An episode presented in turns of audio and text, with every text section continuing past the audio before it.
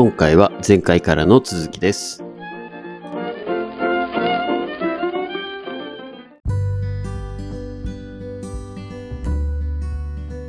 香港の歴史ってやっぱり面白くて、おうんまあ、アヘン戦争の歴史からこう遡らざるを得ないんですけれどおも、お、古典ラジオみたいになってきましたね。はい、あのアヘン戦争で負けた清朝ですね、清、あの清いっていう清ですはいけれども、はいはいはい。清が、えっと香港並びに上海を割譲されたわけですよ。割譲というのは持ってかれたっていうことですね。で、これがイギリスに持ってかれましたよという歴史がまず発端ですと。はい。で、そこから、えー右往左往している最中に、えーまあ、世界大戦が始まり、日本が香港を一時支配するという構図になりましたと。うんうん。だから、えーペニンシュラというホテルがあるんですけれども、ペニンシュラホテルの、えーホテルが日本政府の軍のヘッドクォーターだったんですよ。ええ一時ね。で、で、まあ香、港のペニンシュラホテルはってことですか？そうです、そうです。はいはいはいはい。まあ、あのーご存知の人もいると思うんですけども、そういうのもね。はいはい。で、えーまあ、もう少し話を戻ると、そのアヘン漬けにされた、えー香港人って言いますけど、はいまあ、厳密に言ったら中国の方ですよ、香港って言っても。うんうんうん。香港って皆さん中国ですからね、言っても国としては。そうですね。えーはい。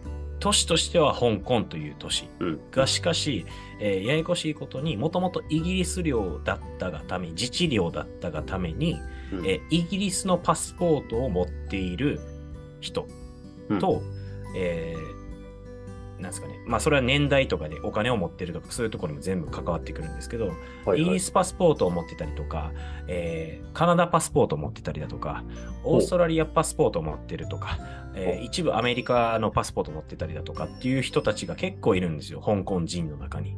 い今でもいけるんですか？持ってたら？そういうわけじゃなくて。もちろんいける。で、えーまあそれは世代が、まあ、30歳以降かな、30歳以上の人たちかな、今で言うと。うんまあ30歳未満の人はほとんどそういうのがなくて、実際は。はいはい。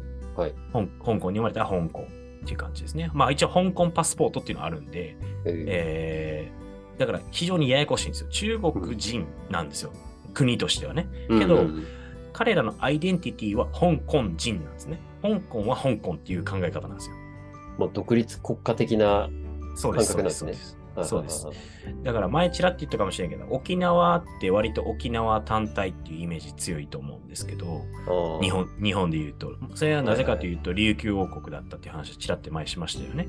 うん。で、明治になってから琉球っていうのが、琉球っていうのがうん。妻藩にあの勝手に統治されてたと思うんですけど、まあ、薩摩から日本政府、中央政府に移ったという歴史があるから、どちらかというと沖縄も、えー沖縄っていうよりも琉球王国だったわけですよ。たかだかに200年前ぐらいは。うんで、その感覚で言うと、香港も同じようなもんなんですよ。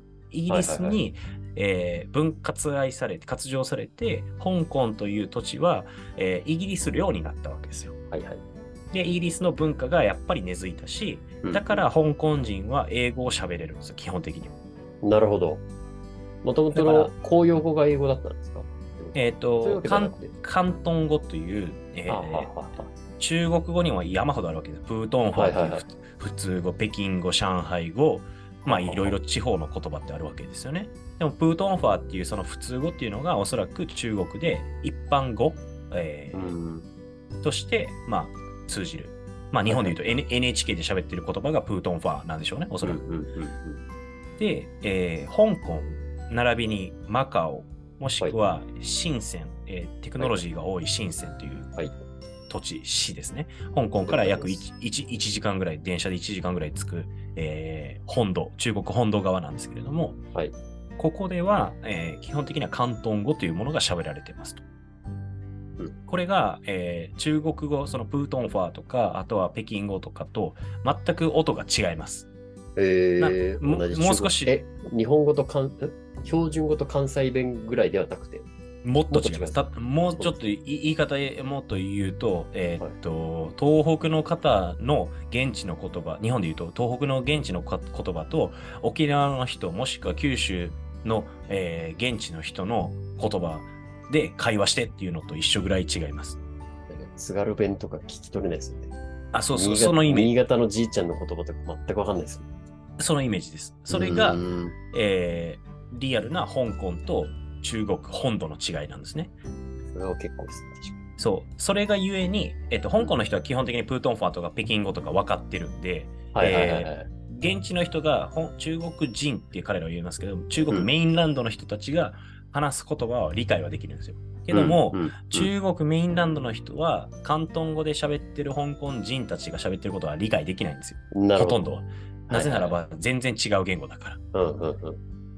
では、い。はい。で、そういう状況だったんですけども、それが政治的にはもう完全に、えー中国寄りになっていって、はいはい。で、香港がそのイギリスに返還されたのは1997年だったわけですね。うんそこから50年間はイギリスの法律、コモンローっていうんですけども、うんイギリスの英国法によって守られますよと、雇用体系とか、えーまあ、銀行のシステムだとか、そういう諸々のことはイギリス法にのっとって納めなさいよというのが、この約束だったわけですよ。うん。そこまです。がしかし、がしかし。2000 2013年、12年頃から、えー徐々にその本来はそこまで民主主義だった、イギリス的だったところを転換したのが2011年、12年、13年ぐらいからだったんですよ。民主主義っていうよりも、ちょっと待ってえください香港って返還されたのはいつでしたっけ97年。?97 年。はい。ああ、想像より最近ですわ。そう。から50年、2047年までは、えーまあそのイギリスのルール乗っ取ってやってねっていう約束あ、条約やったわけですよ。うんうんうんうんそれを、えーひっくり、ちゃぶ台ひっくり返したのが習近平体制うん。なるへそ。で、それに反感をし持った香港人が、現地の人たちがデモを起こしたというのが、この、えー数年、10年近くの流れですよね。なるほどですね。で、ままあ、その10年の真っ只中に僕は香港に住んでいたので、はいはい。まあ、その状況とかをよく理解しているし、体験をしているし、うんえー香港人の苦しみだとか、怒りだとか、あーそういうこともよく分かっているつもりなんですね、日本人としてで、まあそういうのも経て、えっと、今回3年ぶりに一応コロナも明けてですね、行きましたと。うん。で、えーまあ政治的にどうかっていう、そこまで見れる時間は余裕なかったんですけども、はいはいはいまあ、金金融機関をまあちょっと巡る必要があったので、うんまあ、銀行に行ったりだとか、そういう手続きをまあもろもろして、はいで、街もちらっとこう散策をして、えーき気づいたことの一つとしてはあ、白人が減ったなという印象でした。へえ。それや、それなんですか？そのコロナの影響でっていうよりも、その中国的なリスクを踏まえた上でいなくなってるんですかね？えーとおそらく最初の理由としては、そのコロナで帰国した人たちも多かったと思うんですよ。はいはいはいはいはいはい。で、もうもはやコロナ騒動っていうのは茶番だっていうことは皆さん分かってる通りなので、はいはい。えー終わってますよね。うんけども、戻ってきてない理由としては、おそらくですけど、その中国化、政治的に言うと中国化を、えー懸念して、えーまあ、金融機関の人間っていうのもシンガポールへ移ったりしてるわけですよ。おー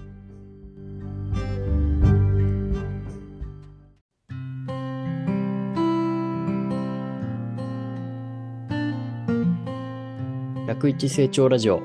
ここまでお聞きいただきありがとうございました。この番組を聞いて、ぜひ我々に相談したいという方は、どんな小さいことでも構いません。概要欄に記載ございます。お便りフォームからお気軽にご連絡ください。マハラ本題への質問、感想なども大歓迎です。いいなって思ってくださった方は、フォローと高評価、そしてご友人に、ポッドキャストで101成長と検索してみて、と伝え、シェアをお願いいたします。この番組はほぼ毎日更新されますが、過去の回を何度も復習して、知識と財力を共に高めてまいりましょう。それでは、また次回お会いしましょう。